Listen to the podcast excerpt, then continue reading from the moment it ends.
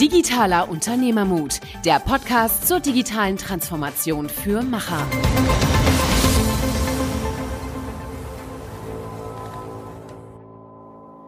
Hallo und herzlich willkommen zu einer neuen Episode Digitaler Unternehmermut mit Niklas und Michael.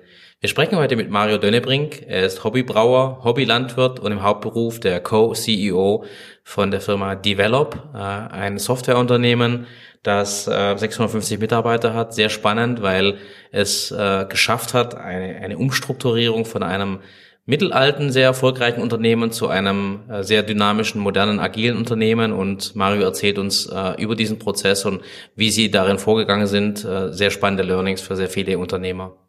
Genau, und ich fand es sehr spannend. Wir waren ja vor Ort am Campus, haben uns das angeschaut und sie haben ein ganzheitliches Konzept da äh, aufgebaut, was zum einen sehr attraktiv für die Arbeitnehmer ist, ähm, aber auch für ja, weitere Firmen, die sich am Campus mit niederlassen oder auch äh, eine Niederlassung von dem Digital Hub Münsterland. Also wirklich verschiedenste Parteien sind da am Campus und äh, dadurch haben sie es auch geschafft, sage ich mal, den unscheinbareren Standort wirklich sehr attraktiv zu gestalten und sind damit sehr erfolgreich. Also sehr spannend und hört jetzt gerne diese Episode. Willkommen zu einer neuen Episode Digitale Unternehmermut mit Niklas und Michael. Und wir haben hier den Mario Dönnerbrink. Er ist äh, CEO von äh, Develop und vielen Dank, dass wir hier bei euch sein dürfen. Das ist das gerne. allererste Mal, dass wir in einem tatsächlichen Studio aufnehmen dürfen hier. Deswegen äh, Premiere für uns. Vielen Dank. Ja, sehr, sehr gerne. Ich freue mich. Prima. Mario, ähm, den Einstieg ähm, nutzen wir eigentlich ganz gerne, um die Gäste vorzustellen. Ich glaube, Develop ist äh, vielen ein Begriff. Aber vielleicht denen, denen es kein Begriff ist, was macht Develop und mit was beschäftigt ihr euch? Äh, wir beschäftigen uns damit, ähm, die Prozesse, die Verwaltungsprozesse, Geschäftsprozesse unserer Kunden zu optimieren, zu verbessern. Wir beschäftigen uns damit, Dokumentenmanagement anzubieten für unsere Kunden. Wir beschäftigen uns damit, Informationen auszutauschen und das Ganze auch über Unternehmensgrenzen hinweg, um damit unseren Kunden zu ermöglichen, ihre Potenziale besser zu entwickeln. Mhm. Jetzt klingt das äh, Dokumentenmanagement ja so, ähm, wenn man digitaler ist, dann hat man das schon hinter sich. Mhm. Äh, der Rest der Republik, wissen wir, hat das meist noch vor sich. Ähm, du machst das jetzt schon sehr lange, seit 2003 äh, hier mhm. bei Develop. Mhm. Ähm, vielleicht deine Einschätzung dazu, wie sich das Thema, äh, das ihr beackert, sehr erfolgreich beackert, verändert hat in der Zeit? Ja. Also wenn man davon spricht, dass äh, man das Digitale bereits hinter sich hat, dann äh, spricht man natürlich sozusagen von der ersten Welle der Digitalisierung. Das heißt, die analogen Informationen in digitale Informationen zu überführen. Das findet natürlich auch auch heute äh, immer noch statt, selbstverständlich. Aber es geht natürlich auch darum, die Informationen, die in digitaler Form zur Verfügung stehen, die schon da sind, auch besser aufzubereiten, zu erschließen, ähm, bestimmte ähm, Verfahrensabläufe zu verbessern im Unternehmen. Okay, das heißt, äh, wenn ich heute eine Firma bin und will ähm, Digitalisierung angehen, dann könnte ein Aspekt sein, ich schaue mir mal an, wie meine Prozesse aussehen, meine, mein Dokumentenmanagementprozess. Aber es gibt ja verschiedene Arten, wie man in das Thema einsteigen kann. Das heißt, es kann eine Digitalisierung von Dokumenten sein, es kann aber auch einfach eine, eine prozessual anders gestützte Software genau. sein, die ich brauche.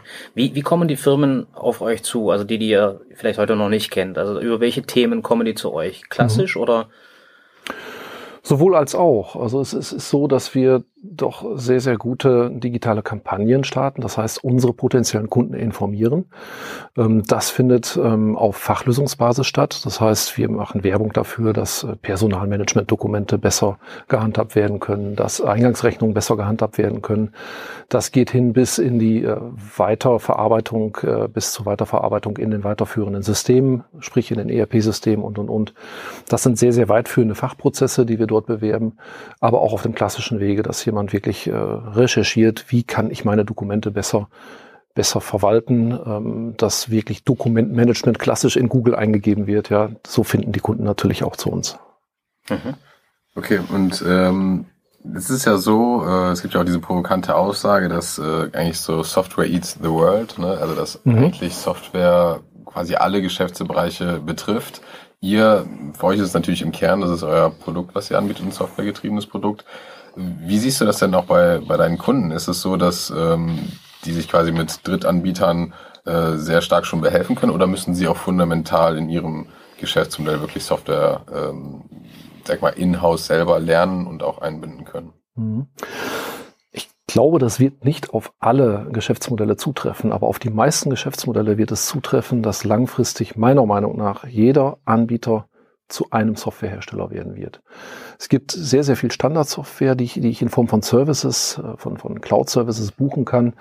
Ähm, ich, ich muss kein Office-Paket selbst entwickeln, natürlich als Unternehmen, das ist schon klar. Aber wenn es um die eigentliche Wertschöpfung geht, dann sieht es so aus, dass wir meiner Meinung nach ähm, Daten als weiteren Produktionsfaktor begreifen müssen und lernen müssen, mit diesem Produktionsfaktor umzugehen. Und das ist halt in jedem Unternehmen und in jedem Geschäftsmodell eine andere Art und Weise damit umzugehen. Das heißt, die Unternehmen müssen lernen, wie sie aus diesen Daten wiederum Geschäftsmodelle generieren können. Ähm, und um diese Geschäftsmodelle dann zu entwickeln und, und auch anbieten zu können, müssen sie auch lernen, als Softwareentwickler zu denken. Sie müssen natürlich mit diesen Daten per Software umgehen können. Jetzt sind wir ja auch in so einem Bereich unterwegs, wo wir viele Einblicke haben. Viele der Firmen, unserer Meinung nach, meiner Meinung nach, sind noch nicht vorbereitet äh, genug. Also da fehlt es an, an Talenten, es fehlt an Know-how, es fehlt zum Teil am Verständnis, äh, wie du es gerade gesagt hast. Wie siehst du die Firmen aufgestellt in Deutschland zu diesem Thema? Wie weit sind die Firmen deiner Meinung nach? Ähm, ja, da habe ich zwei Meinungen zu. Ähm, zum einen ist es so, dass wir, glaube ich, in Sachen Ingenieurswesen, äh, Mathematik, auch wissenschaftlich, auch was die Datenqualität angeht, unheimlich gut aufgestellt sind in Deutschland. Wir haben auch viele Softwareentwickler. Ähm, letzten Endes ähm, sehe ich uns aber nicht gut aufgestellt, wenn es darum geht, äh, zu begreifen, dass diese Welt erschlossen werden kann. Die Awareness ist einfach viel zu, viel zu wenig. Ähm, es ist kaum Motivation da, kaum Engagement, diese neuen Geschäftsmodelle auch schnell zu erschließen da sehe ich uns schon so ein bisschen ins Hintertreffen geraten in Europa äh, und auch weltweit. Mhm. Wie siehst du das für deine eigene Company? Also ihr habt ja auch einen äh, enormen Weg hinter euch, auch organisatorisch, die Veränderungen hin zu agilen Strukturen. Mhm. Ähm, ihr seid ja eigentlich auf der ähnlichen Reise wie jeder andere. Ne? Wie, wie, wie siehst du das für euch? Ja, wir sind auf einer ähnlichen Reise wie jeder andere, das ist schon richtig. Ähm, aber auch vor uns macht natürlich diese Entwicklung nicht halt. Also wir sind ein klassischer Softwarehersteller. Ähm, die neuen äh, Modelle der, der, die neuen äh, Modelle der Zurverfügungstellung von Software sind ja ganz andere. Ähm, es ist so, dass äh, Software mehr und mehr nicht mehr als Software, als Monolith begriffen wird, sondern als Services zur Verfügung gestellt wird über die Cloud als technologische Infrastruktur. Und auch da müssen wir natürlich ganz gewaltig umdenken. Wir haben jahrzehntelang jetzt einen Monolithen entwickelt und mussten diesen Monolithen innerhalb der letzten Jahre und Monate aufbrechen in viele Microservices, die äh, entsprechend über Cloud-Technologien distribuiert werden können, angeboten werden können. Und ähm, da muss man äh, als klassischer Softwarehersteller schon massiv umdenken. Dazu kommt, dass ja auch die angesprochenen neuen Geschäftsmodelle da sind und erschlossen werden wollen. Und da ist es einfach so, dass unsere Kunden ihren Content, ihre Informationen zentral in unseren Systemen speichern. Und das, das äh, sind äh, mittlerweile 8500 Unternehmenskunden, die ihre Informationen äh, speichern. Das sind über zwei Millionen Anwender. Das heißt, der Content ist in unseren Systemen. Wir sitzen auf einem wahren Datenschatz bei dem wir im Moment äh, dafür sorgen, dass diese Daten möglichst gut zur Verfügung gestellt werden können, möglichst gut gefunden werden können, möglichst gut verwaltet und gemanagt werden können. Aber auf Basis dieser Daten kann ich ja unter Umständen neue Geschäftsmodelle oder auch Erlösmaximierung, Kostensenkung ähm, ableiten. Beispielsweise, wenn ein Kunde sämtliche Anfragen, Angebote in unserem System speichert, dann sollte er eigentlich per Datenanalyse herausfinden können, ob er vielleicht eine gewisse Lead-Segmentierung vornehmen kann und damit eigentlich vertrieblich optimiert agieren könnte. Das sind Geschäftsmodelle, die man letztlich aus den Daten, die in unseren Systemen sind, ableiten kann. Und dann kann man sich vorstellen, das ist ja nur ein Beispiel von, von Hunderten, vielleicht Tausenden, die da draußen noch schlummern, dass wir uns umstellen müssen. Und ähm, mit dieser Erkenntnis haben wir beschlossen, mit dem gesamten Managementgremium, dass es Sinn macht, dieses Unternehmen zu agilisieren, dass es eben keinen Sinn macht, zentralisiert solche Geschäftsideen vorzugeben, weil wir viel zu wenig Geschäftsideen entdecken würden und haben eine Organisation ähm, geschaffen und auch eingeführt, gemeinsam mit allen Mitarbeitern, muss ich dazu sagen, eine Organisation geschaffen, die eigentlich eher nach dem Vorbild eines Organismus lebt. Also wenn irgendwas von außen kommt, sowas wie bei einem Organismus wäre das vielleicht eine Krankheit oder man verletzt sich, dann muss es dezentral einfach Selbstheilungskräfte geben. Und genau so müssen, müssen unsere Abteilungen, Abteilungen nennen, nennen wir es eigentlich nicht mehr, sondern, sondern Teams, Unsere Teams müssen in der Lage sein, selbstständig zu reagieren auf Marktveränderungen. Es kann nicht sein, dass Marktveränderungen immer zentral beantwortet werden, sondern wir haben ja nun mal Spezialisten in den Marktteams. Diese Spezialisten sind eigentlich vollkommen eigenständig und autonom in der Lage, Entscheidungen zu treffen, die Marktstrategien entsprechend zu adaptieren, abzuändern, neue Geschäftsmodelle vielleicht anzubieten.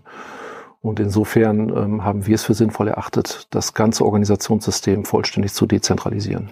Ich meine, das, was du jetzt ja gerade ansprichst, zum einen, das geht ja auch so ein bisschen Hand in Hand, dass mhm. euer Produktportfolio zum einen natürlich viel modularer äh, auf Microservices jetzt basiert und dementsprechend ja auch die Teams deutlich dezentraler, kleiner, wahrscheinlich auch autonomer ähm, arbeiten können. Mhm. Aber ich denke mal, so ein Wandel, der geht ja wirklich nicht von, von heute auf morgen und äh, ich meine, ihr habt, glaube ich, ähm, haben wir im Vorgespräch ja gehört, 650 Mitarbeiter. Ähm, wie geht man so einen Wandel an? Also wie waren so die ersten Schritte, wo einem klar war, gut, wir müssen uns jetzt ändern? Äh, wie, wie habt ihr diesen Prozess angestoßen, um da wirklich ähm, ja, möglichst äh, effektiv und konstruktiv vor, vorzugehen? Mhm. Also so eine Erkenntnis kommt ja nicht von heute auf morgen, sondern das ist ja, ist ja wirklich eine, eine Geschichte, die äh, monatelang reift. Man muss dazu sagen, dass wir in Sachen Organisation seit 2015 kleinere Änderungen vorgenommen haben, kleine Adaptionen bei denen wir, ich will da nicht von Testläufen sprechen, weil Organisationsänderungen sind immer natürlich eine sehr ernste Sache. Ähm, aber auch da muss man letzten Endes probieren können. Wie man bei allen Dingen, bin ich fest von überzeugt, zukünftig viel, viel mehr probieren muss, um neue Geschäftsmodelle und neue Mittel und Wege zu finden. Wir haben ein paar Dinge ausprobiert. So, und äh, dann haben wir schlicht und einfach die besten Ergebnisse zusammengefasst und haben daraus für uns eine Organisationsform entwickelt, ja, die, die im Grunde maßgeschneidert ist. Ähm, wir haben sehr, sehr viel uns eingelesen natürlich in die Themenstellung. Wir haben uns in ähm, holokratische Modelle eingelesen. Ähm, wir haben Netzwerkorganisationen uns angeschaut. Also alle Organisationsformen im Grunde, die es gibt. Aus dem Schulbuch angefangen haben wir übrigens mit einer Matrix-Organisation. Das habe ich noch schön auf der Uni gelernt, dass das das Tollste und Modernste ist. Und das funktioniert immer. Und ich habe auch aktuelle Literatur natürlich ähm, mich eingelesen und äh, äh, entschieden, Mensch, das, das kann viele Vorteile haben, wenn wir das so einführen. Da müssen wir gar nicht viel von dem Alten ändern ähm, mit äh, recht schlechten Ergebnissen. Also auf die Praxis übertragen war das dann alles nicht, nicht so wunderbar, wie es noch im Lehrbuch aussah. So, und wir haben sehr, sehr viel analysiert und haben letzten Endes uns angeschaut, Mensch, was, was passt denn zu uns? Äh, Holocracy ist dann natürlich sehr modern, ist ein Schlagwort. Viele Startups arbeiten so. Es ist fantastisch zu sehen, sich einzulesen, wie Spotify beispielsweise arbeitet. Aber wir sind nun mal nicht Spotify. Das heißt, wir gründen uns nicht gerade jetzt oder vor drei, vier Jahren, sondern wir haben eine 26-jährige Geschichte. Wir sind im Münsterland, wir sind in Deutschland. Vielleicht ist das auch noch ein Umstand, dem man Rechnung tragen muss. Und somit haben wir uns viele Dinge herausgesucht, bei denen wir uns sicher sind, dass wir sie benötigen, dass wir sie brauchen, dass sie unserer Unternehmenskultur entsprechen ähm, und haben das Beste zusammengesetzt und sprechen jetzt eigentlich eher von einem soziokratischen System, von einem Teamsystem, wo wir mit 35 einzelnen Zellen arbeiten, ähm, die miteinander abgestimmt sind, wo es eine horizontale ähm, Kommunikationsstruktur gibt, die auch vorgegeben ist. Also es ist ähm, letztlich keine, keine vollkommen freie und selbstbestimmte Organisation. Es ist eine Selbstorganisation, aber eine regulierte. Ja.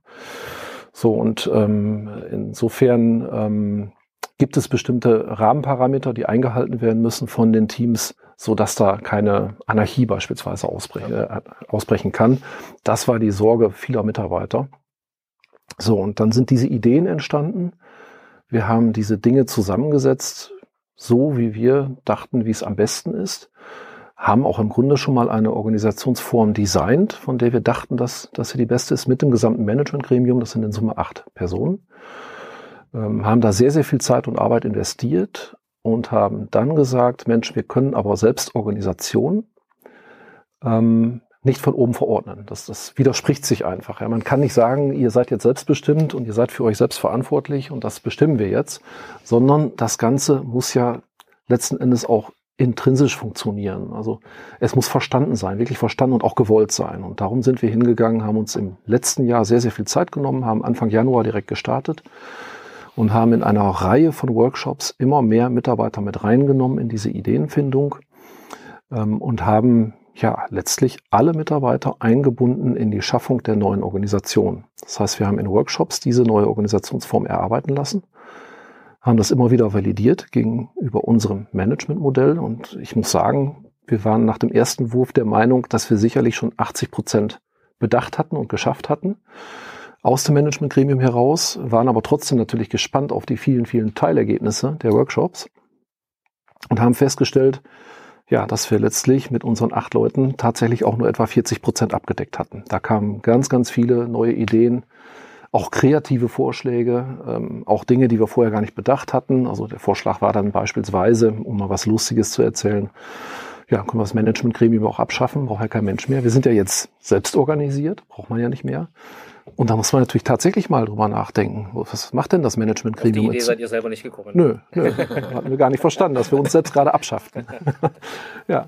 So, und das war sehr, sehr kreativ. Das war ein sehr guter Prozess. Und ähm, dieser Prozess hat einfach ganz, ganz viele Dinge nach oben getragen, die wir noch nicht berücksichtigt hatten, die wir beim Validieren eben mit haben einfließen lassen. Wir haben nachher alles sozusagen zusammengesteckt, wie es auch aus den Teams gekommen war, wie es von aus der kompletten Belegschaft gekommen war und sind dann einfach nochmal, äh, ja, haben das Ganze konsolidiert und allen vorgestellt.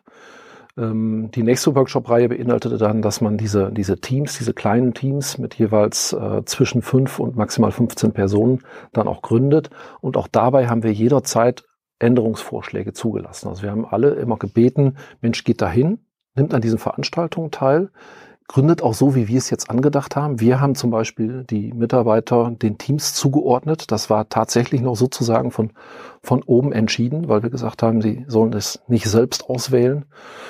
Ähm, man kann, beides hat Vor- und Nachteile, aber wir haben entschieden, dass wir es so machen. Wir haben aber jederzeit gesagt, Mensch, wenn das nicht passt, wenn ihr anderer Meinung seid, wenn ihr neue Ideen habt für ein neues Team, wir können das jederzeit ändern. Es geht immer nur um eine Startstruktur.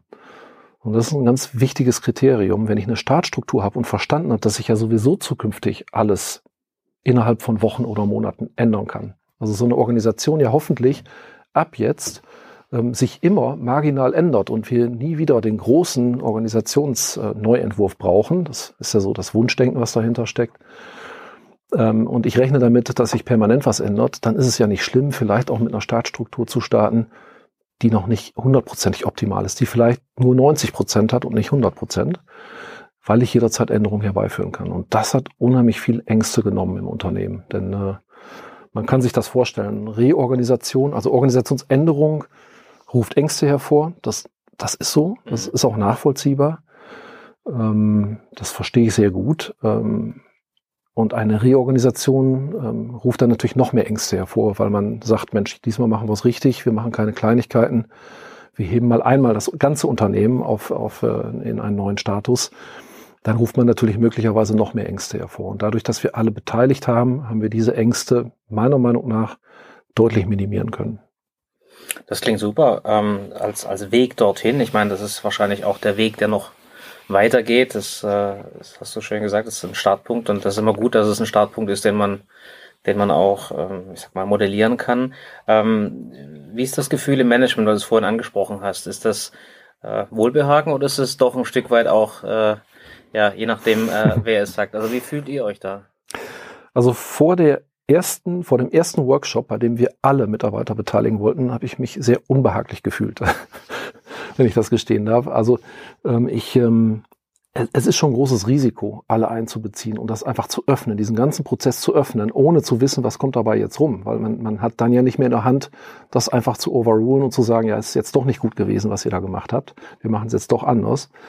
Ähm, ab dem ersten Workshop-Termin, bei dem wir etwa 80 Teilnehmer hatten, ähm, war ich mir ganz sicher, dass es in die richtige Richtung läuft. Das war eine ganz, ganz tolle Atmosphäre mit fantastischen Arbeitsergebnissen, muss man auch dazu sagen. Also wir haben das Ganze so ein bisschen auch jedes Mal aufbereitet wie eine Art Planspiel.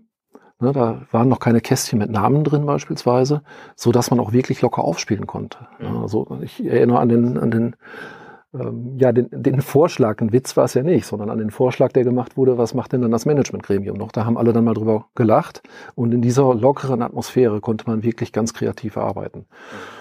Und heute muss ich sagen, äh, wir ähm, arbeiten inzwischen mit vielen Teams produktiv. Wir sind in wenigen Wochen mit der Komplettorganisation produktiv. In einigen Wochen können wir im Grunde den Schalter umlegen und sagen, jetzt haben wir die Hierarchie und die Linienorganisation abgeschafft. Die ist jetzt im Grunde im Hintergrund noch da, aber irgendwann ja, jetzt in, in, den nächsten Wochen werden wir sagen, so jetzt sind alle Teams komplett produktiv und wir schalten, wir schalten ab das alte System.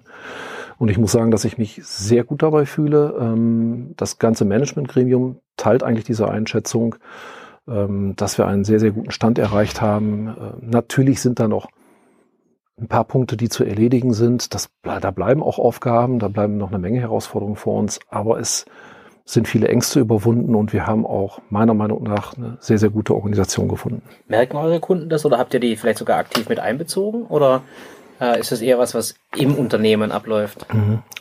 Ähm, also eine der zentralen Kernstrategien, und das sind die Strategien, die vorgegeben sind, ja, ähm, dass äh, eine der zentralen Kernstrategien ist die absolute Kundenorientierung. Und äh, die Kunden sollten natürlich merken, dass diese Organisationsform die Arbeit mit unseren Kunden verbessert. Was sie nicht merken sollten, ist natürlich, dass wir uns reorganisieren. Also es darf nichts liegen bleiben. Wahrscheinlich ist das im letzten Jahr in dem einen oder anderen Fall doch mal so ein bisschen passiert, wenn man sich um sich selbst kümmert, mal so ein Stück weit, dann bleiben vielleicht auch mal Dinge liegen. Aber wir haben es nie aktiv nach außen getragen. Also wir haben jetzt nicht ein großes Rundschreiben an alle Kunden gemacht, Achtung, wir reorganisieren uns. Ähm, um Gottes Willen, ähm, das nicht. Und es ist ja auch eine rein, rein innenzentrische Betrachtung. Äh, davon hat der Kunde erstmal gar nichts, ne, dass man sich reorganisiert. Wo er was von haben soll, ist, dass, dass wir eben extrem kundennah und marktnah agieren. Das haben wir natürlich in der Vergangenheit auch gemacht, aber die Organisation soll natürlich diese Situation nicht verschlechtern, sondern wir wollen uns noch unbedingter auf die Kunden einstellen. Mhm. Ich denke, wir haben ja auch ähm, einige Kunden oder ähm, Unternehmen, mit denen wir Kontakt haben. Ich denke mal, viele stehen irgendwie vor so einer, vielleicht nicht immer genau diesen selben Wandel, weil ich glaube, jede, jedes Unternehmen muss so ihren, ihren eigenen Weg und ihre eigene Organisationsform finden. Aber ich denke mal, es ist schon für viele interessant, für wirklich so ein großes Unternehmen das anzugehen. Deshalb wollte ich jetzt noch mal ein bisschen darauf fragen, wie habt ihr das Projekt wirklich gesteuert oder aufgesetzt? Gab es da dann wirklich ein, ein Projektteam? Das hörte sich ja auch so an, dass mhm. es sehr aktiv wirklich von der Führungsebene äh, mitgestaltet wurde. Was sind vielleicht so ein, zwei Tipps, die du da einem Unternehmen mitgeben könntest oder einem mhm. Unternehmer, der vielleicht vor einer ähnlichen großen Herausforderung steht? Also ich bin überzeugt davon, wenn eine Organisationsänderung und ein Organisationsredesign so signifikant in ein Unternehmen eingreift, dann ist das eine absolute Chefsache. Dann kann ich das nicht beispielsweise der Personalabteilung überlassen oder irgendein Projektteam gründen, sondern es ist in der Tat so, dass dieses Projekt vom gesamten Managementgremium durchgeführt wurde. Da gab es niemanden, der sich nicht beteiligt hat. Im Gegenteil, da waren alle aktiv eingebunden. Es ist allerdings auch so, und ähm, das haben wir finde ich, äh, sehr, sehr gut vorher identifiziert. Es gibt natürlich auch äh, ein Tages- und Kerngeschäft. Und ähm, immer wieder gibt es natürlich Dinge, die äh, ja, die die Aufmerksamkeit woanders hin lenken. Und weil wir das vorher wussten, haben wir uns einen externen Projektcoach ähm, eingestellt, dazu geholt, nicht eingestellt, dazu geholt, beauftragt, der im Grunde dafür gesorgt haben, dass wir stringent bei unseren Aufgaben geblieben sind. Äh, für uns überraschend am Anfang war, dass auch der nicht mit einem äh, strikten Projektplan gearbeitet hat, mit Meilensteinen und To-Dos, sondern äh, dass er uns auch äh, sozusagen agil und intrinsisch motiviert beauftragt hat. Das heißt, ähm, es waren tatsächlich von ähm, Organisationsmeeting zu Organisationsmeeting immer alle Aufgaben erledigt, ohne dass äh, jemand explizit eine Aufgabenliste mitbekommen hatte. Das war ganz spannend zu sehen. Und äh, das vorhin gesagt, die Mitarbeiter hatten Ängste. Ich meine, ihr seid jetzt mittelalt, würde ich sagen. 23 Jahre ist eine 26 junge, Jahre. 26 Jahre ist eine junge Organisation eigentlich. Ähm, Im Vergleich jetzt, ich sag mal, zu dem äh, Mittelständler, der vielleicht schon 100 Jahre alt ist in der Entwicklung. Aber ihr seid schon, ich sag mal, in einer Welt geboren, die, ich sag mal, das Internet mitgenommen hat. Ähm, wie, wie würdest du das sehen von den Mitarbeitern, die heute da sind und welche Mitarbeiter wollt ihr in Zukunft noch? Äh, ihr stellt äh, kräftig ein, ihr habt auch Nachfrage. Die Mischung aus den, aus den Kulturen, also sprich etwas, ich sag mal, Mitarbeiter, die aus der, ja, ich will nicht sagen, vor Internetzeit kommen, habt ihr wahrscheinlich nicht mehr so viele, aber ähm, die ihren Schwerpunkt, ihren Lebensschwerpunkt, Arbeitsschwerpunkt äh, in, der, in der Struktur hatten, versus denen, die du zukünftig brauchst. Du hast vorhin die neuen Geschäftsmodelle angesprochen. Das sind vielleicht auch nochmal andere Skills, ähm, die ihr, die ihr zukünftig einbauen müsst. Mhm. Also zunächst mal ist es ja so, dass, dass wir diese Organisationsform, diese Organisationsform unsere Kultur durchaus berücksichtigt. Also auch die Kultur der Mitarbeiter, die da waren, die da sind. So, und ähm, insofern ähm, haben wir schon sehr, sehr viele attraktive Merkmale in dieser Organisationsform, die es auch den, den bisherigen Mitarbeitern sehr, sehr schön ermöglicht, ähm, tolle Aufgabengebiete in unserem Unternehmen äh, zu haben, ähm, an, an diesen Aufgabengebieten zu arbeiten. Ähm, so, ähm, insofern sehe ich gar nicht diesen Punkt, dass man, dass man einen Wechsel hat der Skills. Ähm, was wir aber schon feststellen ist, ähm, dass wir ab einer bestimmten Altersgruppe nach unten sozusagen, ich weiß nicht, ob es jetzt die Generation Y oder Generation Z sind, ähm, im Grunde andere Anforderungen da sind.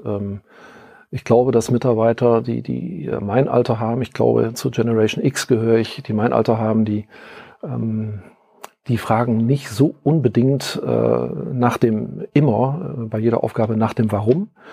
Ähm, da wird auch durchaus hierarchischer gedacht, weil man es einfach gelernt hat. Mhm. Müssen wir uns nichts vormachen. Wir haben alle, auch jetzt, auch die Generation Y und Z, äh, die lernen im Grunde von Kindergarten an, was Hierarchie bedeutet. Da sind wir alle nicht frei von. Aber ich glaube schon, dass die jüngeren Mitarbeiter sehr, sehr stark mitbestimmen wollen, dass sie sich sehr, sehr stark selbst verwirklichen wollen und einen echten Unterschied machen wollen.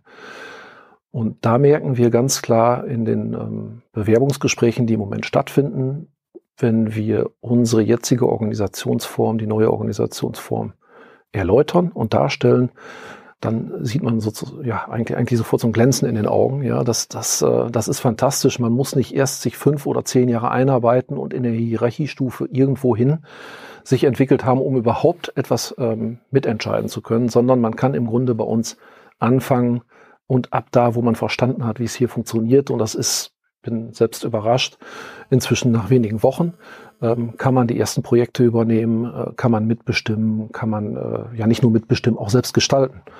Und das tut dem Unternehmen wirklich gut. Also wir haben jetzt äh, während der Organisationsänderung bereits einige neue Fachlösungen starten können, auch neue Geschäftsmodelle starten können, wo junge Mitarbeiter und auch neue Mitarbeiter, es kommt nicht immer aufs, aufs physische Alter an, sage ich mal, aber wo neue Mitarbeiter ähm, hinzugekommen sind, sich Aufgaben gegriffen haben und sofort sehr erfolgreich umgesetzt haben. Ich meine, ich würde mich jetzt selber auch, äh, sag ich mal, so der Gen Y zuordnen und ich muss, muss sagen, ich kann das sehr bestätigen. Ne? Also ich glaube schon, dass wir so einen starken Drang haben, gestalten zu wollen und wirklich mhm. was, was beeinflussen zu können. Und da kann ich mir schon sehr gut vorstellen, dass diese Organisationsform echt ein Plus ist, um, um auch bei so Talenten wirklich attraktiv zu sein. Ähm, ich meine, ich finde, wir sind ja gerade hier am Campus, das ist ja wirklich sehr schön, aber es ist ja trotzdem recht abgelegen ne, im Vergleich jetzt zu, mhm. äh, zu Köln oder zu Berlin, München. Ähm, ich meine, ihr schafft es ja trotzdem, hier wirklich ja, enorm viele äh, Leute für diesen innovativen Bereich Softwareentwicklung ja auch zu begeistern. Ähm, Gibt es denn neben der Organisationsform so ein paar Sachen, wo du jetzt sagen würdest, ja, das sind äh, Aspekte, die wir wirklich die oft von, von Mitarbeitern genannt werden, dass das Sachen sind, die sie wirklich hier schätzen? Oder wie schafft ihr es wirklich hier, diesen, ja, die Attraktivität hochzuhalten? Auch vielleicht an einem Standort, wo man nicht direkt ähm, vorneweg denkt, ja, das ist jetzt der ähm, attraktivste Arbeitsstandort.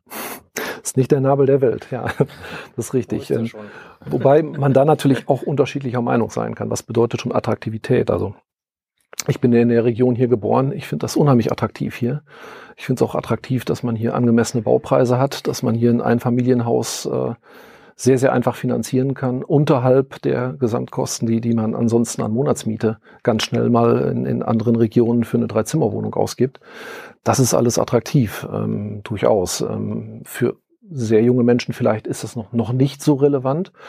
Aber das stellen wir schon häufig fest, dass äh, in dem Moment, wo Leute so ein bisschen mehr setteln, äh, in die Familienphase übergehen, da haben wir durchaus auch ähm, Leute, die wir ausgebildet haben, die ihre Ausbildung bei uns gemacht haben. Dann lernen die mal drei, vier, fünf Jahre die große weite Welt kennen. Dann gehen die halt erstmal nach München, nach Hamburg, nach Berlin und sonst wohin in die Staaten. So, und dann, ähm, dann kommen die manchmal aber auch wieder weil die ganz genau wissen, Mensch, im Gesamtkontext ähm, habe ich einfach ein Paket und ein Angebot hier. Ich kann hier Software entwickeln, ich kann hier Geschäftsmodelle entwickeln, ich kann mit der Develop zusammen eigentlich die, die, den digitalen Wandel bei den Kunden vorantreiben. Das ist fantastisch. Ich habe aber auch äh, Rahmenbedingungen, die vielleicht ähm, in dieser Region so ein Stück weit besser sind als in anderen Regionen. Und da muss einfach das Gesamtpaket stimmen. So, und auf die Baupreise haben wir natürlich keinen Einfluss, aber wo wir schon darauf Einfluss nehmen können, ist das Ganze drumherum. Wir bauen eine Kita beispielsweise hier auf dem Campus, die ab dem Sommer zur Verfügung steht, wo wir 35 Plätze unseren eigenen Mitarbeitern anbieten können. Ähm, wir haben durchaus im Campus mit dem Campusgedanken eine Sache realisiert, wo doch viele Angebote gemacht werden, bis hin zu äh, Sportangeboten, bis hin zur medizinischen Versorgung, die, die einfach direkt am Campus hier passieren kann. Das heißt, ich kann, kann sozusagen einen Termin beim Arzt machen und mein, das Wartezimmer ist mein Schreibtisch. Ja, also ich, ich bekomme eben kurz einen Anruf. Ja, jetzt äh, wären wir dann soweit und laufe eben rüber zum Arzt. Ich muss also nicht im Wartezimmer sitzen.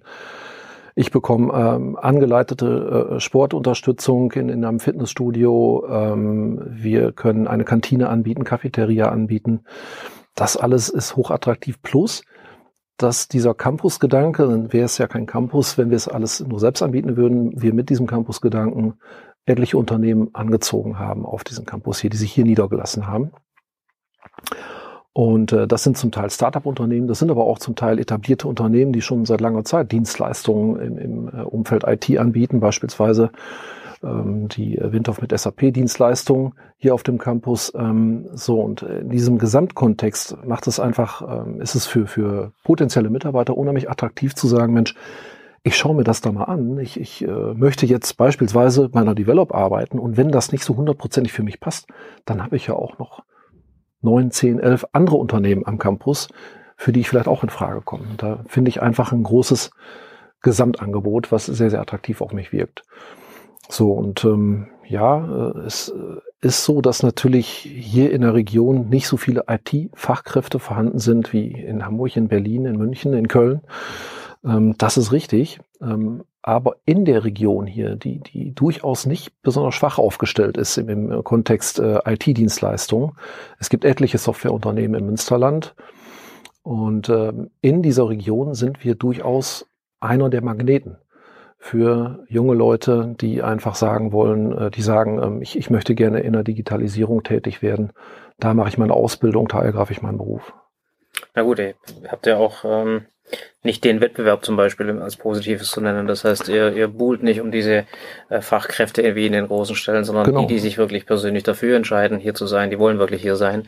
Und denen ist dann vielleicht auch äh, das ein oder andere Unternehmen egal in, in einer Metropole und zu den, zu den Baupreisen. Ja. Ihr habt wenigstens noch Baupreise. Wir haben nicht mal mehr Baupreise, weil es gibt nichts es mehr gibt in Köln. Nichts. Also ja. insofern ja. ist ein Vorteil, wenn man Baupreise genannt bekommt. Äh, es gibt bei uns viele Menschen, die äh, würden gern, aber äh, es ist einfach unmöglich, irgendwas äh, zu schaffen ja. in der in der Hinsicht. Ähm, deswegen, das ist schon mal ein Vorteil. Und es ist, ich kann es sagen für die Zuhörer, es ist ein sehr schöner Campus. Also ihr habt euch auch Mühe gegeben. Also die Gebäude sind sehr modern gestaltet. Es ist wirklich ein Campusgedanke. Also ähm, sehr stimmig und harmonisch, ähm, rein von der von der Optik, vom Gefühl her. Ihr habt viel investiert, das sieht man auch ähm, was auch nicht selbstverständlich ist, ähm, muss man klar sagen. Als mhm. Unternehmer ähm, muss man sich das gut überlegen. Ähm, und ich glaube, das ist eine weise Entscheidung oder ein weises Investment, weil ich glaube schon, dass man das an euren Büro, wir waren heute im, im neuesten Büro, man sieht Kollaboration, man sieht, dass ihr das wollt. Äh, ihr wollt Leute zusammenführen. Ihr habt ganz viele Bereiche geschaffen, wo man sich treffen kann. Also das ist ja auch nicht äh, durchoptimiert und maximiert mit Einzelbüros, sondern das ist ganz bewusst in der Architektur ja. darauf angelegt, dass sich Menschen treffen. Ja, und das ist auch einer der, der Hauptgründe ähm, für das Anlegen eines Campus. Also wir, wir haben uns natürlich schon gedacht, wir haben gewusst, dass es schwierig wird, zukünftig noch als Einzelkämpfer sozusagen äh, Mitarbeiter in diese Region zu bekommen. Und darum haben wir uns mit einigen Unternehmen zusammengetan und diesen Campus gegründet. Ähm, es steckt aber auch dahinter, das ist ein wesentlicher Grund, dass ähm, mehr Kommunikation stattfindet, und zwar unternehmensübergreifend. Das ist ganz wichtig. Also wenn, wenn unsere Mitarbeiter in der Kantine sitzen, zu Mittagessen, über ein Problem sprechen, vielleicht noch beim Mittagessen und ein anderes Unternehmen bekommt das mit, die, ein Startup-Unternehmen, die so, so, so eine, eine, Lösung für ein solches Problem ganz anders herleiten würden. Ne, wo wir schnell mal in kleinen Serverarchitekturen denken und äh, dann kommt so, so ein Startup-Unternehmen daher und sagt, ach, da macht er einfach eine App für, macht er alles mobile, macht er auf den Geräten, muss der Anwender eigentlich fast gar nichts mehr hinzutun, hat einen ganz, an, ganz anderen Lösungsansatz. Und das bringt einfach auch eine Menge Innovation herein. Mhm. Eine Menge frisches Denken. Jetzt ähm, ist, ist äh, Softwareunternehmen, mit dem wir uns unterhalten, fast jeder sagt Offshoring, Nearshoring ist die einzige Möglichkeit, wie man weiter skalieren kann. Also wirklich über das hinaus, was man heute hat. Wie siehst du das? Ähm, ja, ich, ich, ich denke auch, dass das Optionen sind, die man ernsthaft erwägen soll, die man beobachten muss, wo man, wo man entsprechend auch tätig werden muss, Erfahrung mitgewinnen muss. Ähm, ich glaube aber auch, äh, dass man ähm, ja gut daran tut, äh, eine eigene starke Softwareentwicklung zu behalten, äh, vor allen Dingen, wenn es um die Kernkomponenten geht. Es geht um die Kompetenzen. Und wie gesagt, im Moment kriegen wir genügend Mitarbeiter nach hierhin. Was ich vorhin noch vergessen habe zu erwähnen, ist, dass wir natürlich als Einzugsgebiet durchaus auch das Ruhrgebiet haben. Und das ist ja jetzt nicht die, die kleinste Region. Das Ruhrgebiet haben, wenn man da antizyklisch fährt, sind sie in, in, in, äh, seid ihr in, in 40 Minuten äh, in Essen. Ähm, also das, das passt einfach. Ne? Ähm, von daher haben wir nicht das Problem, genügend Mitarbeiter nach hierhin zu bekommen. Ähm, Nichtsdestotrotz ähm, sehen wir durchaus demografische Entwicklungen, die uns auch hier in der Region irgendwann mal ein Ende aufzeigen würden und auch mit unserem Campuskonzept unter Umständen irgendwann mal ein Ende aufzeigen würden. Und dann würde man natürlich, je besser man das Produkt dann zerlegt hat und genau beschrieben hat und in Microservices zerlegt hat, desto einfacher wird es dann natürlich auch bestimmte Aufgaben rauszugeben. Mhm. Das ist richtig. Mhm. Ja, wir, ja. wir experimentieren ja mit diesem Thema, dass man ein starkes Software-Team am Campus hat und ähm, das Nearshoring und Offshoring aber nicht mehr als als Waterfall oder als reines Abarbeiten strukturiert, sondern dass man versucht, auch dort zu investieren in ja. eine ähnliche Struktur, dass, dass man auf Augenhöhe programmieren kann, weil auch diese Struktur, ne, die einen, äh, ich sag mal, Intelligenten und die anderen Abarbeiter funktioniert nicht mehr äh, in, in der heutigen agilen Softwareentwicklung. Das ja. heißt, auch da muss man, selbst da muss man sehr stark umdenken, dass man sagt, ja. es reicht nicht mehr nur ein Standort in Indien oder in Russland zu haben oder Ukraine zu haben, sondern man muss sie eigentlich fast auf eine ähnliche Flughöhe bringen wie das, was man hier hat. Und mhm. das ist schon nochmal eine ganz andere Nummer ähm, äh, in der Qualität des, des Neon Offshoring. Und ja. vielleicht auch eine Perspektive für die Zukunft, auch für Mitarbeiter hier am Standort, weil wenn das die Prämisse ist, dann ist das ja auch eine Chance, ich sag mal, eine Internationalisierung, die, die inhaltlich sehr reizvoll ist, vielleicht auch mit zu begleiten. Das ist korrekt. Und wir machen die ersten Experimente damit. Es ist natürlich schon, äh, wie du schon sagst, äh, es ist eine Herausforderung, wenn man agil entwickelt, tatsächlich äh, externe ähm, Ressourcen vernünftig mit einzubinden. Wir haben vor einigen Jahren entsprechende Erfahrungen aufbauen können oder machen können, wo wir gesagt haben, Mensch, das funktioniert überhaupt nicht gut. Da waren wir allerdings auch sehr, sehr strikt im Einhalten der, der agilen Methoden also Agilität ihrer Selbstwillen, um ihrer Selbstwillen, ähm, haben im Grunde nicht mal nicht mal Homeoffice-Arbeitsplätze zugelassen. Ähm, so und das Ganze wird inzwischen doch äh, massiv aufgelockert und ich glaube schon, dass es möglich ist, auch mit agilen Entwicklungsmethoden externe Kräfte mit einzubinden. Es ist allerdings eine größere Herausforderung. Daher bauen wir jetzt die derzeit die die nächsten Erfahrungsschätze auf ähm, und äh, ja, in, in der Tat sind das sind das gute ergänzende Modelle. Mhm. Ja. Ja, ich finde es auch, also für mich ist es auch definitiv ergänzend. Ich glaube, es kann keine Einzellösung sein, sondern es muss was sein, was speziell, wenn man den Nukleus hat, äh, wie ihr, äh, ich sag mal, das Ganze ergänzt, erweitert, vielleicht solche Geschäftsmodelle weiterentwickelt, die ihr mit euren Kunden, ich sag mal, in kleineren Strukturen äh, etabliert. So etwas bietet sich ja immer an ähm, ohne dass man das große Ganze in Frage stellt. Aber ähm, vielleicht zu einem anderen äh, Bereich zu kommen. Digitalisierung ist immer, hat immer was mit Geschwindigkeit zu tun, Entwicklungsgeschwindigkeit. Und wie gehst du persönlich mit dem Thema Digitalisierung um? Und das heißt, äh, wie betrifft es dich? Wie nimmst du es wahr? Was nimmst du positiv wahr? Und was verstört dich? Mhm. Ähm, also ich selbst ähm, würde mich als digitalen Enthusiasten beschreiben. Ähm, ich bin dem der Digitalisierung sehr, sehr positiv gegenüber eingestellt und aufgeschlossen. Ich sehe extrem viele Chancen in der Digitalisierung. Vielleicht manchmal schon etwas zu unkritisch. Ja, das, das muss ich vielleicht dann kritisch anmerken. ähm, äh, es ist so, dass, ähm, dass ich in erster Linie Chancen sehe. Und ähm, insofern, ähm, ja, äh, was, was mich persönlich angeht, also was das Unternehmen angeht, habe ich, denke ich, schon, schon äh, dargestellt. Da ist es so, dass, dass das Unternehmen eben wie ein Organismus reagieren können muss, schnell reagieren können muss, de dezentral reagieren können muss. Und was mich angeht, äh, ja, ich äh, versuche da einfach äh, ständig am Puls der Zeit zu bleiben. Das heißt, neue Dinge auch auszuprobieren. Ähm, ich ähm, wie gesagt, habe hab da manchmal eine etwas zu unkritische Einstellung. Ja, das heißt, ich bin auf sämtlichen Social Media Accounts vertreten, die es so gibt. Auf sämtlichen vielleicht nicht, aber auf vielen.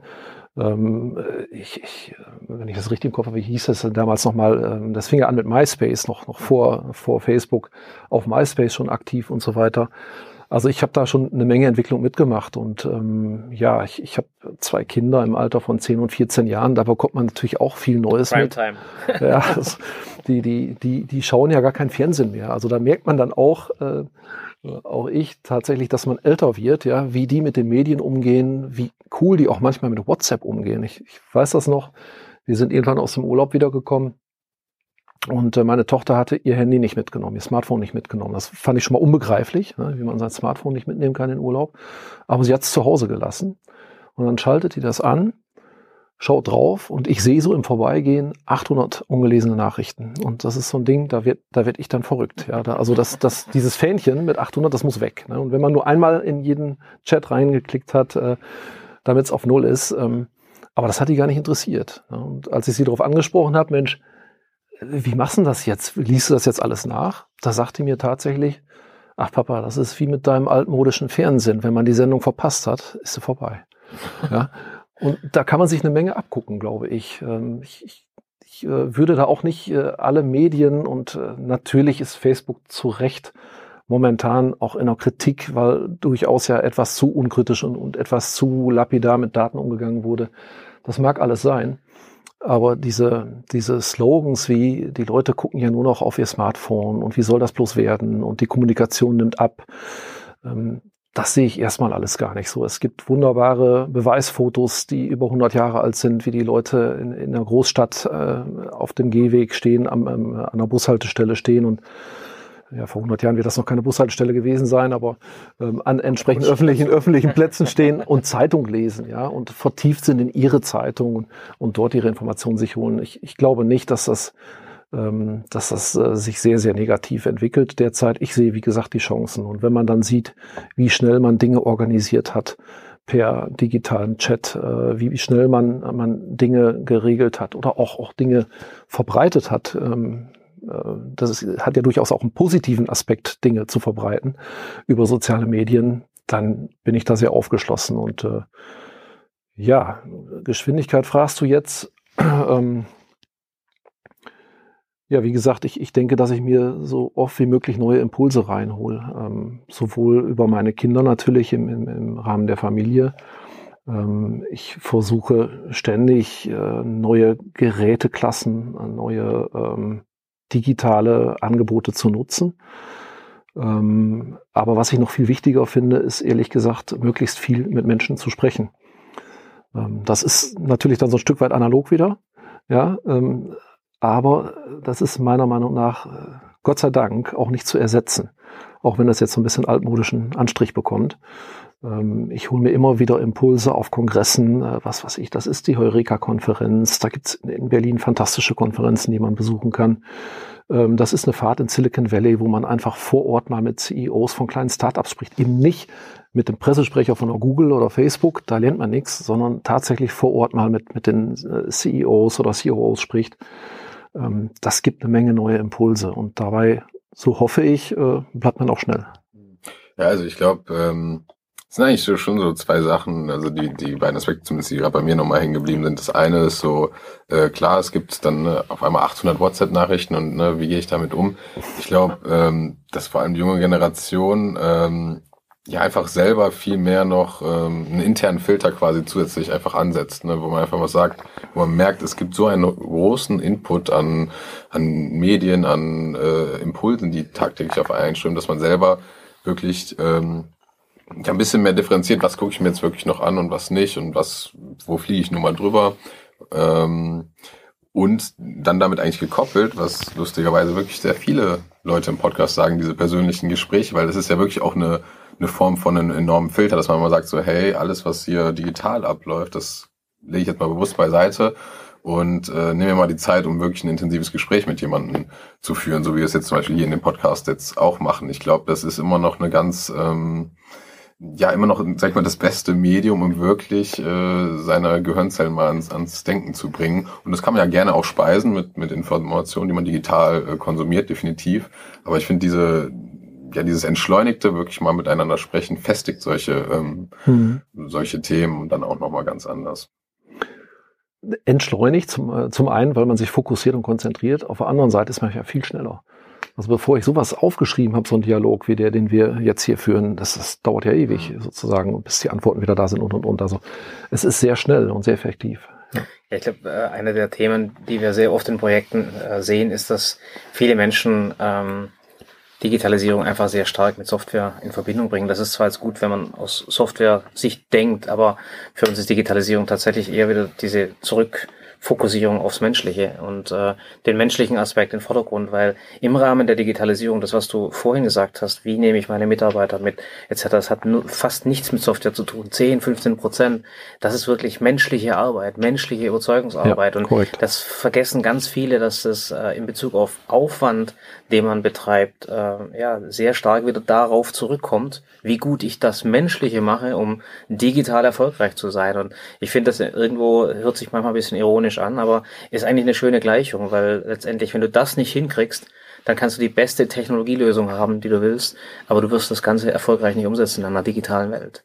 Und das, glaube ich, merken viele Unternehmen, ich sage jetzt mal Autobranche, andere, die merken, dass sie zwar eine hervorragende Technologie haben, auch hervorragendes Engineering, aber das Vermitteln dieser Veränderung, dieser Veränderungsreise nicht so richtig hinkriegen.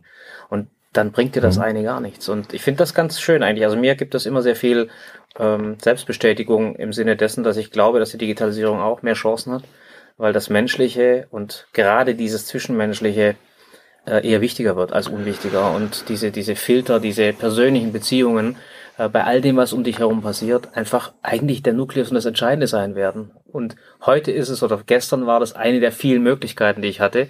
Zukünftig ist es die Möglichkeit, ich sag mal, Filter anzusetzen, zu differenzieren, ehrliche Meinungen zu bekommen und eine menschliche Interaktion hinzukriegen, die ich einfach in der digitalen Welt, in allen sozialen Medien nicht hinkriege.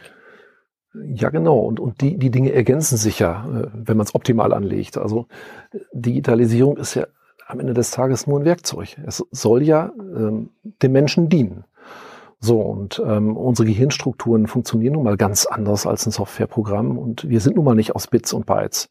So, und da gibt's einfach im Moment zwei, zwei völlig unterschiedliche Welten, die aber einander dienen können, ja, die, die ineinander greifen. Und ähm, insofern finde ich, ist das ein ganz, ganz wesentlicher Punkt. Und ich glaube, dass da auch auf breiter Ebene Fehler gemacht werden. Dann, dann hört man nämlich ständig in den Medien die Vergessenen der Gesellschaft. Und da geht es natürlich auch um Ungerechtigkeiten und, und äh, Verteilung von Einkommen und und und. Aber es geht auch darum, dass, dass, dass die Leute Angst haben vor dem, was, was, was da kommt. Das, man muss es ja nicht mal Digitalisierung nennen. Also wenn ich mir anschaue, was sich in den letzten 20 Jahren verändert hat, ähm, wenn wir mal auf unsere Geräte schauen, was wir noch vor zehn Jahren verwendet haben. Äh, wenn ich vor zehn Jahren versucht habe, was aus dem App Store zu laden, jetzt habe ich es nicht genau im Kopf, aber ich meine, dass es den App Store seit neun Jahren gibt. Ähm, da gab es einfach noch nichts, mit dem ich mein Telefon anreichern konnte und, und, und. Also das alles das ist ja überhaupt erst in den letzten 10, 20 Jahren gewachsen. Es gab Jamba-Klingeltöne, kann ich mich erinnern. Aber ich würde sagen, das ist nicht zu vergleichen mit einem App Store. Das hatte ich fast vergessen, die, die Klingeltonökonomie. Das war auch fantastisch. Darüber, darüber ging, glaube ich, MTV-Pleite, über diese, ja. über diese Tiraden von, von Klingeltonanbietern, die dann irgendwie die Lücken gefüllt haben. Also ja. Im Superspar-Abo, ne? Im Superspar-Abo, genau. Ja, das ist tatsächlich, man vergisst das schnell und das sind keine Jahrhunderte, sondern das ist tatsächlich nicht so lang her, ja. wenn man sich daran zurückerinnert. Aber ja, ich, ich denke, das ist schon, schon wichtig, dass man die Möglichkeiten sieht, aber man muss sie auch nutzen wollen und können. Ähm, ja. Ich glaube auch, dass man sehr viel Verantwortung hat in der, in der Gesellschaft, ähm, mhm.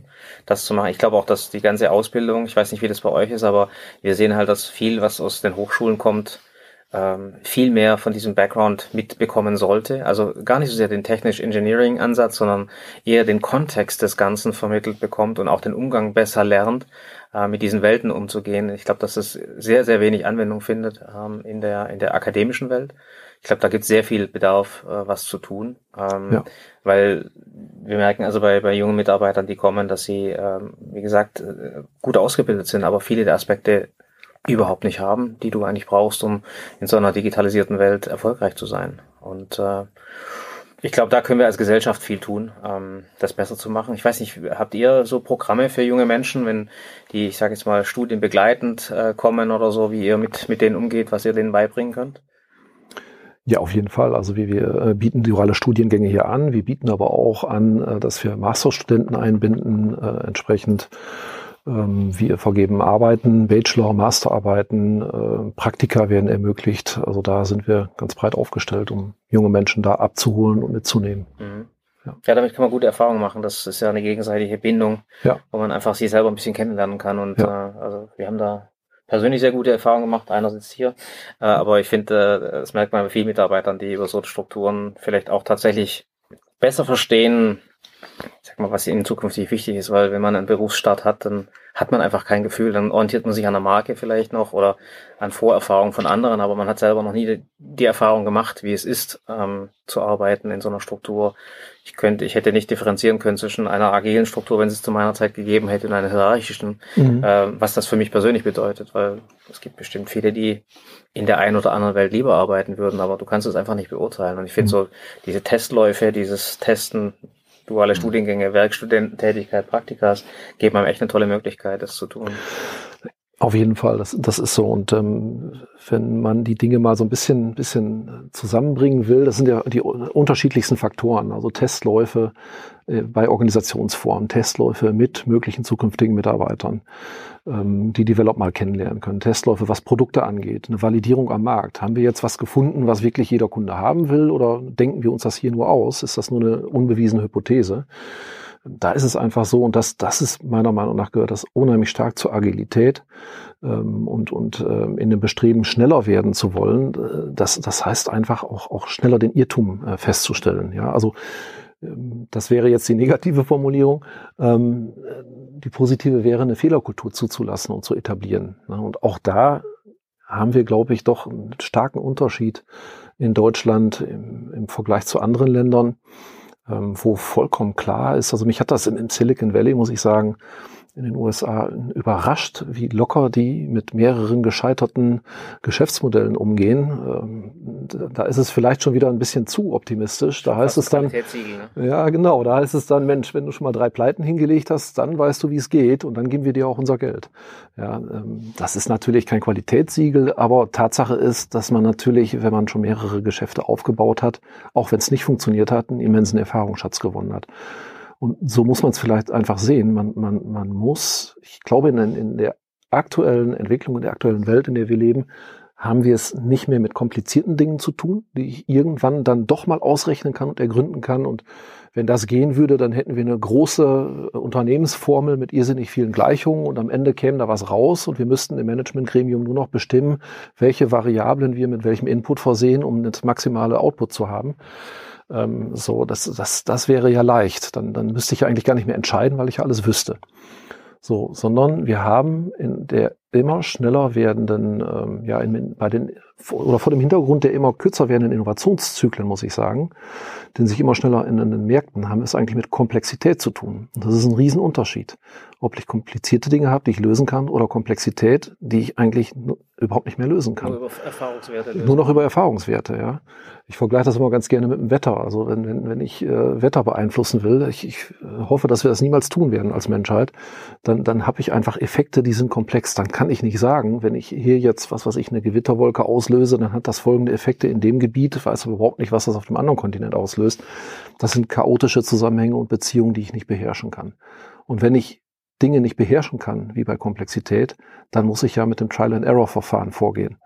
wenn ich da zu langsam bin, dann irre ich mich halt viel länger, als ich, als ich es müsste. Darum verkürzen wir diese Zyklen. Uh, if you fail, fail fast heißt es dann. Das heißt, ich habe es vor kurzem mal in so einer Wissenschaftssendung gehört, das, das hat mir unheimlich gut gefallen, dieser Begriff, wir irren uns nach vorne. Ja, also das ist ja gut. Es ist ja gut herauszufinden, was falsch ist. Ja, wenn ich, wenn ich eine neue Lösung habe, ein neues Produkt auf den Markt bringen will, dann entwickle ich erstmal einen Prototypen und ich setze eben nicht zwei Jahre Entwicklung rein. Ich entwickle einen minimal funktionsfähigen Prototypen, verprobt den eben nicht mit 50.000 Kunden, sondern mit fünf Kunden. Und wenn die mir sagen, das Ding ist Mist, dann habe ich ganz schnell gelernt, was Sache ist. Genau, ich glaube halt, das ist halt auch fundamental dann äh, auch, sag ich mal, ein bisschen ja auch diese Namensgebung digitaler Unternehmermut, weil ich glaube, ähm, ja, um so scheitern zu können, da gehört einfach enorm viel Mut dazu, auch zu sagen, so, ich mache das ja nicht, weil ich bewusst scheitern will, sondern ich will das Richtige herausfinden. Aber da gehört eben das Scheitern zu. Ne? Also woraus lerne ich denn? Ich lerne genau. daraus, dass ich merke, so, okay, das hat jetzt funktioniert und das nicht. Und ähm, das ist, glaube ich, fundamental wichtig, dass man halt diesen diesen Mut hat äh, und sich damit abfindet, dass äh, keiner kann irgendwie vorneweg die perfekte Lösung finden, sondern jeder scheitert. Die Frage ist halt nur, wie effizient und wie gut und wie schnell scheitere ich. Ne? Genau. das Richtige raus. Bei, bei Elon Musk hört man auch nicht die hunderten, die hunderten Fails, die da, die da zu, zustande kommen. Man hört halt die, die paar guten Dinge, die funktionieren. Aber das kann nicht sein, dass du bei Amazon oder, oder wo auch immer, dass du keine Fails hast, weil diese, ich sag mal, Ideen sind nicht vorgebacken, äh, wie du es vorhin gesagt hast. Deswegen glaube ich schon, dass darüber fehlt. Ich glaube, dass uns das im Unternehmertum zum Teil schwerfällt. Also wir haben ja auch Zuhörer, die sich äh, solche Referenzen holen. Ich glaube, der Mut gehört dazu, aber es ist nicht ganz so einfach, weil man bemisst ja doch noch äh, am Resultat. Ihr seid eine Aktiengesellschaft zum Beispiel. Du hast bestimmte Regularien, die du einhalten musst. Da sind wir schon noch ein bisschen steifer in Deutschland, äh, was das betrifft, auch das zulassen wollen. Aber ich finde, ihr seid ja mit so einer heterogenen äh, Struktur schon einen sehr, sehr großen äh, Weg gegangen und auch den Mut gezeigt, das zu tun, weil ich kann das sehr, sehr gut nachvollziehen. Ich wäre mir da am Anfang auch ein bisschen unsicher, ähm, ob das funktioniert, aber das Zulassen allein ist schon ein Riesenschritt in die richtige Richtung. Und ihr habt äh, ja den Erfolg wahrscheinlich auch äh, noch vor euch, wenn ihr es komplett umgesetzt habt, aber du hast ja gesagt, man sieht, man sieht schon, dass es funktioniert. Die ersten Erfolge sind da, ja. Ja, genau. Und, äh, und ihr habt keine Mitarbeiter darüber verloren, sondern eher äh, zukünftige Mitarbeiter darüber gewonnen. Das ist auch ein sehr guter Indikator. Ähm, wie, wie du dich äh, informierst, hast du vorhin ein bisschen gesagt. Was sind denn für dich konkrete Quellen, wo du dir Informationen holst? Also du hast jetzt auch, denke ich mal, keinen Überfluss an Zeit mhm. äh, mit einer jungen Familie und einem Job als CEO. Wie, wie informierst du dich? Ähm, ja, also ich, ich glaube, dass ich das äh, recht breit anlege und auch da muss ich zu meiner Schande gestehen, durchaus teilweise auch noch recht analog. Aber da komme ich gleich zu. Ähm, ich informiere mich, indem ich zum einen Fachartikel lese. Ähm, ich, äh, ab und an macht das auch wirklich Sinn, ähm, mal wieder ein klassisches Lehrbuch in die Hand zu nehmen. Also es ist ja manchmal ganz verrückt, dass man mal über Dinge auf der Universität gesprochen hat, die, die äh, selbst Jahrzehnte später äh, in der Wirtschaft erst so richtig ankommen und auch da natürlich noch ihren Bestand haben und gut umgesetzt werden können. Und und die Literatur, muss man auch dazu sagen, äh, die äh, auf den, an den Universitäten gelehrt wird, die ist ja weiterentwickelt worden. Ne? Also bis, bis hin zum, zum Philipp Kottler, der, der sein, sein großes, seine große Marketingbibel komplett neu aufgelegt hat mit den Worten, es, es bleibt nichts, wie es, wie es war. Es ist jetzt alles anders. Ähm, das ist ja schon fantastisch. Also es macht Sinn, ab und an mal wirklich ein gutes Lehrbuch in die Hand zu nehmen. Das ist natürlich mühsam. Das erschließt sich nicht sofort. Ähm, das ist einiges an Arbeit. Fachartikel gibt's ähm, neuerdings, muss ich dazu sagen, auch zu meiner Schande gestehen. Früher habe ich es nicht so intensiv gemacht. Neuerdings höre ich immer häufiger in Podcasts rein. Ähm, wir haben vorhin schon mal drüber gesprochen. Ähm, es, ist, äh, es ist einfach ein sehr, sehr angenehmes Medium, was man auch nebenbei mal betreiben kann. Also wenn man Auto fährt, dann muss man nicht zwangsläufig Radio hören oder Spotify und äh, unterhalten werden, sondern man kann sich auch weiterbilden. Ähm, Finde ich eigentlich eine fantastische Möglichkeit, Zeit sinnvoll zu nutzen. Ähm, ich bin nicht abhängig davon, ein Notebook aufgeklappt zu haben oder einen E-Reader in der Hand zu haben oder sowas, sondern ich kann einfach vielleicht mit dem, mit dem Bluetooth-Stecker im Ohr einfach weiterhören, während ich gerade den Zug wechsle oder wie auch immer. Das ist schon sehr, sehr gut. Man kann auch schlechte Management-Meetings damit überbrücken. Das äh, kann man machen. Das muss man aber nicht empfehlen. Habt ihr ja keine. Nein, die gibt's bei uns nicht. Gibt's denn ein paar genau. konkrete? Ähm, ähm, aber vielleicht nochmal, um das abzuschließen. Ähm, eine Informationsquelle, die, die nicht auszutauschen ist, also meine wichtigste Informationsquelle ist immer das Gespräch mit Menschen. Ähm, am liebsten mit unseren Kunden, am liebsten auf unseren Foren, auf anderen Foren, bei Einzelterminen beim, beim Kunden, wo man den Kunden einfach mal besucht, um, um, um zu schauen, Mensch, was, was können wir denn noch machen? Was ist gut gelaufen, was ist nicht so gut gelaufen? Das sind Gespräche, wie gesagt, im, im Ausland, im Silicon Valley. Ich werde jetzt in Kürze wieder in die Staaten fahren, um im Silicon Valley mir einige Unternehmen anzuschauen und äh, anschließend die äh, South by Southwest in Austin zu besuchen, um mir auch dort wieder Impulse zu holen. Und da kommt es eben darauf an, sich nicht nur die Vorträge anzuschauen, sondern, sondern äh, ich sag mal, auf die direkte Nachbereitung. Also dann, dann muss man am besten sofort einen Gesprächspartner finden und das, das äh, gemeinsam Gehörte vertiefen, äh, auf die Praxis anwenden. Und diese Gespräche mit anderen Unternehmen, es, es ist ja so, dass im Grunde alle vor der gleichen Herausforderung stehen. Wir, wir müssen ja alle gemeinsam irgendwie den digitalen Wandel meistern, die digitale Transformation meistern. Und da ist es so, dass dieser Austausch unheimlich gut tut. Der eine hat das gemacht, der andere hat das ausprobiert und dabei lernt man unfassbar schnell. Also das, das ist eigentlich meine Hauptinformationsquelle. Jetzt hast du ja zum Beispiel die South by Southwest ähm, genannt, du hast ja vorher auch die Fachartikel oder auch Podcasts genannt. Hast du vielleicht noch ähm, ja wirklich konkrete Titel, konkrete ähm, Fachmagazine beispielsweise, die du empfehlen kannst? Oder, oder wo findest du die Sachen? Findest du die übers Internet? Über das, das, sind, das sind immer so Phasen, muss ich sagen. ähm, ich bin da eigentlich bei keinem einzigen Medium so richtig hängen geblieben. Das sind manchmal Empfehlungen, die, die man bekommt von anderen Unternehmen. Mensch, äh, schau dir doch mal The Innovators Dilemma an, das mal durchzulesen. Das sind dann Organisationsbücher. Ähm, das sind Bücher über die stolpert man im Silicon Valley. Ich, ich, ich habe mir die, die das ähm, Singularity-Buch von, ich habe den Titel vergessen, von Ray Kurzweil durchgelesen. Das ist spannend, das ist eine, eine Quelle. Ähm, es ist der, der Harvard Business Review, äh, der mich unheimlich äh, fasziniert. Ähm, ja, das sind die unterschiedlichsten Magazine. Das, ähm, die FAZ, Zeit, ähm, Handelsblatt, immer mal wieder einzelne Artikel. Ich, das ist eigentlich eine gute, gute Frage. Ich, ich habe nämlich jetzt am Wochenende noch versucht, ich, ich, ich hasse Papier. Ich weiß gar nicht, woran das liegt, aber ich, ich hasse persönlich Papier. Und ich versuche immer, die Dinge digital zu lesen. Aber dann bitte nicht auf dem Smartphone, sondern lieber auf einem E-Reader. Und ich habe mich am Wochenende damit beschäftigt, wie ich gezielt einzelne Artikel auf einen E-Reader bekomme. Das geht nämlich noch nicht so gut, habe ich festgestellt. Äh, ich würde auch gerne, ähm, was weiß ich, den einen Sonntag mal eine Zeit lesen und am nächsten Sonntag mal das Handelsblatt. Aber irgendwie äh, führen die einen immer wieder dahin, dass man, Abo, ne? dass man ein Abo abschließen muss. Inzwischen habe ich gesehen äh, tatsächlich, dass man einzelne Zeitausgaben und Handelsblattausgaben kaufen kann. Genau, ähm, also das, ähm, also das, das, das ist ein großes Sammelsorium. Da gibt's nicht, nicht eine Reihe von Artikeln, mhm. wo ich sagen würde, nur die sind zu lesen oder die haben mir geholfen.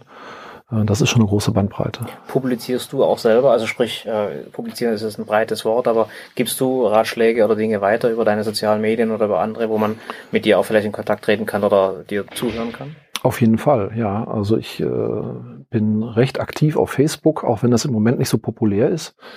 Ich glaube, dass der Vernetzungsgrad auf Facebook einfach fantastisch ist und äh, ich glaube auch, dass es ähm, ja den Horizont erweitert, wenn man nicht ausschließlich über das Business redet. Und äh, ich selbst habe die Erfahrung gemacht, dass äh, andere Social-Media-Kanäle durchaus sehr businessorientiert sind, wo ich, wo ich im Moment noch so ein bisschen zurückhaltend einfach bin weil ich glaube, dass man die Dinge miteinander verbinden muss. Ähm, auf Facebook bin ich sehr aktiv. Ähm, auch dort äh, bewerte ich bestimmte, ähm, ja, auch gesellschaftliche Zusammenhänge, ähm, wo, wenn es darum geht, äh, ob wir gut aufgestellt sind in Sachen Digitalisierung und, und, und. Da kann man mit mir auf jeden Fall gerne in Kontakt treten. Ähm, ansonsten, ähm, jetzt die Frage vergessen. Ja, wo, wo, wo, du publizierst, beziehungsweise womit dir zuhörst. Ach so, genau. Ähm, ja, ähm, wir also, haben, wir haben. Kanäle zum Beispiel listen könnten, zu sagen, äh, gerne Mario ein bisschen mehr zuhören. Mhm. Wir haben ansonsten den ähm, Develop-Blog, mhm. ähm, wo ich nicht täglich natürlich schreibe, ähm, aber wo ich äh, bislang, der Blog gibt es seit einem guten Jahr, meine ich, äh, bislang etwa sechs Artikel veröffentlicht habe. Mhm. Ähm, auch das vielleicht nochmal ganz spannend. Ich finde auch dieses Blogformat spannend. Es ist halt, ähm, es hat den Charakter von Fachartikeln und gibt auch ähnlich viel Wissen weiter, aber man ist so ein bisschen informeller unterwegs. Kurzweiliger. Ja, mhm. kurzweiliger, genau. Gibt es denn einen Gast, äh, den du uns, den du uns empfehlen würdest, wo du sagen, der sollte in so ein Format als Podcast-Gast? Fällt dir da jemand ein, der da gut reinpassen würde? Da muss ich mal kurz drüber nachdenken. Ähm, also ich glaube, dass ähm, dass es spannend wäre, wenn man mal das Thema ähm, Organisation, digitaler Wandel und Psychologie so ein bisschen vertiefen wollen würde.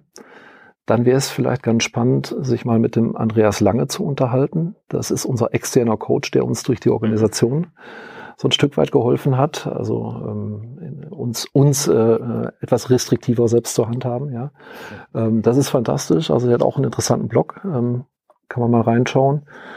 Ähm, ich würde es auch für spannend finden. Ich weiß nicht, kennt ihr den Nick Sonemann ähm, hm. von Future Candy? Das ist ein faszinierender Mensch, der, der für sich beschlossen hat, ja, ähm, ich sag mal, die verschiedensten Facetten äh, und Medien, äh, Neuheiten aus der digitalen Transformation nach vorne zu bringen. Ähm, und auch einfach nahe zu bringen, vorzustellen, dass man die Angst, die Kontaktangst sozusagen verliert. Mhm. Ähm, das wären vielleicht ganz spannende ähm, Interviewpartner. Ja, interessant. Ähm, vielleicht so, eigentlich so die letzten Fragen oder eine der letzten, die wir gerne fragen, ist so, was quasi du eigentlich deinem jüngeren Ich jetzt mit deinem jetzigen Wissensstand ähm, mit auf den Weg geben würdest, wenn du dich jetzt quasi auf diese Reise begibst, äh, nochmal ähm, denk mal, diese Digitalisierung neu, neu anzugehen oder wie, wie würdest du dich dem Thema nähern oder was würdest du empfehlen? Auch gerne so ein bisschen ne, weiter gefasst. Ähm, kommt dir da irgendwas in den, in den Kopf, wo du sagst, das wären Themen, mit denen man sich auseinandersetzen Also Podcast früher anfangen vielleicht. Früher mit Postka Podcast anfangen, ganz genau. Auf jeden Fall. Ähm, was ich gelernt habe, muss ich sagen, in, gerade in den letzten Jahren, ist, ähm, wenn ich mein jüngeres Ich treffen würde, dann würde ich meinem jüngeren Ich mehr Gelassenheit verordnen. Ähm, ich habe mich in vielen Situationen viel zu schnell, äh, viel zu viel aufgeregt. Ja, es ist einfach so, wie, wie ich am Anfang schon gesagt habe, ich, ich, ich sehe mich als digitalen Enthusiasten und äh, alles, alles, was, was da, äh, was einen am Ziel hindert, ähm, kommt einem dann in die Quere und ähm, da ist es dann ab und an so, dass man, dass man die falschen Hindernisse sieht, dass man viel zu stark auf Dinge eingeht, was einem am Ende, am Ende des Tages gar nicht gut tut. Ähm, sondern vielleicht mit viel mehr Gelassenheit, äh, mit weniger Selbstzweifeln vielleicht. Ja, also es ist ja nicht alles immer sofort ein Angriff, ja, sondern vielleicht will man nur mal reflektieren. Weniger Selbstzweifeln, äh, mehr Gelassenheit. Ähm, das, das wäre so eine Empfehlung, die ich mir selbst geben würde, ja. Das ist auf jeden Fall eine, eine weise Empfehlung, ja, die, glaube ich, vielen Leuten nicht schaden würde. Aber ähm, hast du noch irgendwas, was du, äh, was du erzählen möchtest? Irgendwas, was dir wichtig ist oder was du den Zuhörern sagen möchtest? Ja, wir sollten natürlich mehr Podcasts hören. Ja. das ist immer ein guter Tipp. ja. Ja, was ich den, den Zuhörern äh, empfehle. Ich meine, es, es geht ja um digitalen Unternehmermut, damit letzten Endes um, um Digitalisierung und, und, und um Mut. Ähm, ich weiß es gar nicht, ob es immer ausgeprägter Mut ist, neue Dinge zu tun. Ähm, ich kann nur empfehlen, viele Dinge auszuprobieren und ähm, schneller zu werden. Denn wenn nicht, wenn, wenn, wenn äh, nicht viel auf dem äh, Spiel steht, dann, dann kann ich auch sehr, sehr schnell Erfahrungen machen. Darum geht's ja. Es geht ja nicht darum, wenn ich so, so ein Fail feststelle und ich stelle fest, Mensch, das ist jetzt hier das falsche Geschäftsmodell, dann ist das natürlich eine Katastrophe, äh, wenn ich schon einen zweistelligen Millionenbetrag investiert habe und fünf Jahre weiter bin. Wenn ich aber nach zwei Wochen oder nach vier Wochen das Ergebnis habe, dann habe ich schneller meine Erfahrung gemacht. Und äh, das ist eigentlich ein sehr schlaues Vorgehen. Ich würde da gar nicht vom Mut sprechen. Ähm, insofern kann ich die Empfehlung einfach herausgeben, einfach äh, so eine, Make-Mentalität, eine Macher-Mentalität einzunehmen, Dinge einfach durchzuführen, auszuprobieren. Vieles wird in Deutschland, gerade ich, ich glaube, dass das so ist, dass das so ein bisschen was Spezielles ist in Deutschland, dass wir ganz oft viel zu viel diskutieren weil wir es immer ganz perfekt machen wollen. Wir wollen immer die 100%-Lösung vorher schon durchdiskutiert haben, dann brauchen wir ein genaues Konzept, dann brauchen wir genau einen Projektplan und dann führen wir das eins zu eins genauso durch, um am Ende zu sehen, Mensch, hat doch nicht geklappt. Und dann ist es schlimm. So, und einfach mal Dinge in die Hand zu nehmen, zu probieren, äh, auch selbst sich mit reinzuhängen, finde ich eine ganz wichtige Geschichte. Es gibt, glaube ich, Geschäftsführer, die überlassen das anderen, die delegieren das, die neuen Dinge auszuprobieren. Und ich glaube, dass es wichtig ist, da selbst die Finger mit dem Spiel zu haben, selbst mit reinzuschauen. Sehr schönes Schlusswort. Mario Dennebrink, CEO Develop. Vielen Dank, dass wir da sein durften. Vielen Dank fürs Zuhören. Wir hoffen, dass äh, auch für euch einiges an spannenden Informationen und auch ein echter Mehrwert dabei war. Gerne gebt uns äh, eure Meinung zu den Themen, gebt uns Feedback auf allen Kanälen. Die sind äh, in den Shownotes wie immer verlinkt. Da findet ihr auch die relevantesten Infos von dieser Episode. Und dann freuen wir uns natürlich, wenn ihr nächste Woche wieder einschaltet. Vielen Dank.